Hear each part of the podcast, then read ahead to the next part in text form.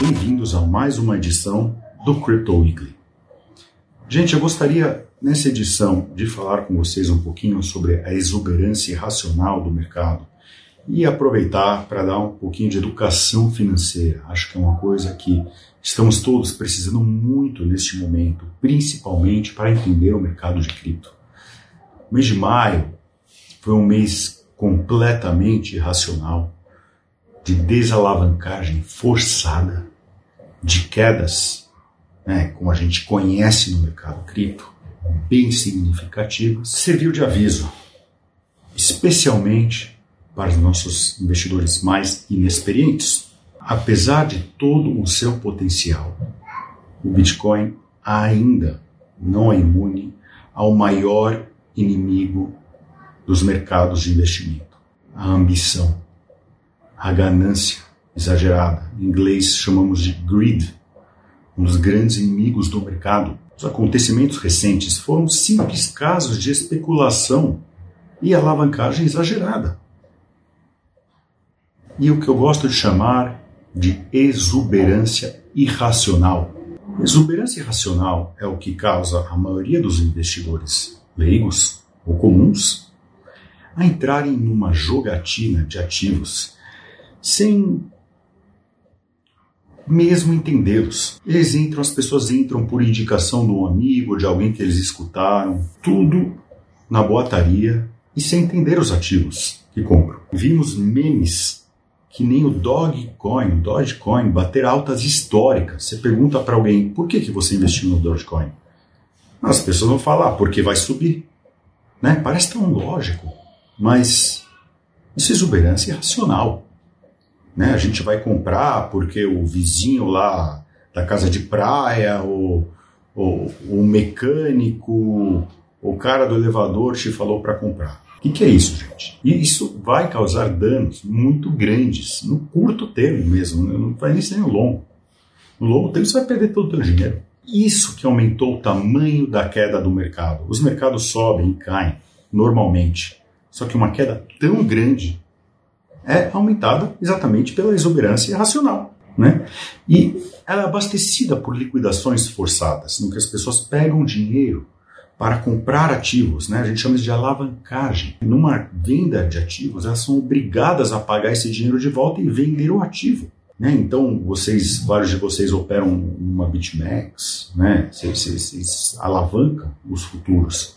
Numa queda, você ter futuro é uma queda muito maior, vai causar uma queda muito maior para o mercado.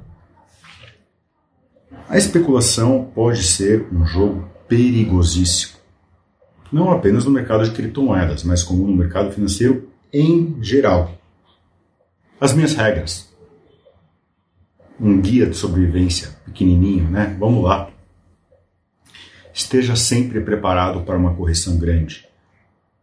Você sabe qual é o teu break-even? Você entende quando você pode ser liquidado? A que preço você pode ser liquidado?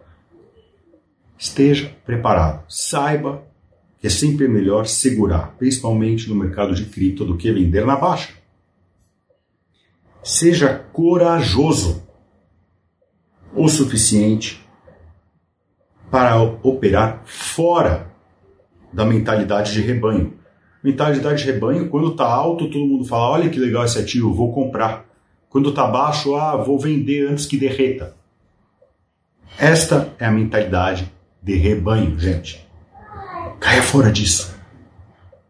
O conselho que eu posso dar é faça exatamente ao contrário que o mercado está fazendo. Quando o mercado está descendo, você compra. Quando o mercado está subindo, você vende. Eu sei que dá medo. Eu sei que é difícil. Mas ganhar dinheiro é difícil. Ganhar dinheiro dá medo. É complicado. Saiba colher os seus frutos através de análise financeira, não de manchetes vocês leem muito zap zap, muita mídia. Não opere segundo o que vocês leem nas manchetes na mídia. Opera falando, olha, mas espera aí, qual é a análise financeira que eu fiz sobre esse ativo? Mantenha-se, mantenha a sua ideia, mantenha-se firme nas suas convicções. Não deixe nem o medo e nem a ganância ganhar de você nessa guerra, porque é uma guerra. né, que estamos falando. O meu intuito aqui, especialmente na, desde que eu me juntei à inversa, não é simplesmente falar para vocês compra aqui, vende aqui. É fazer com que vocês aprendam como investidores como investir. Isso é uma coisa que pode durar para a vida toda.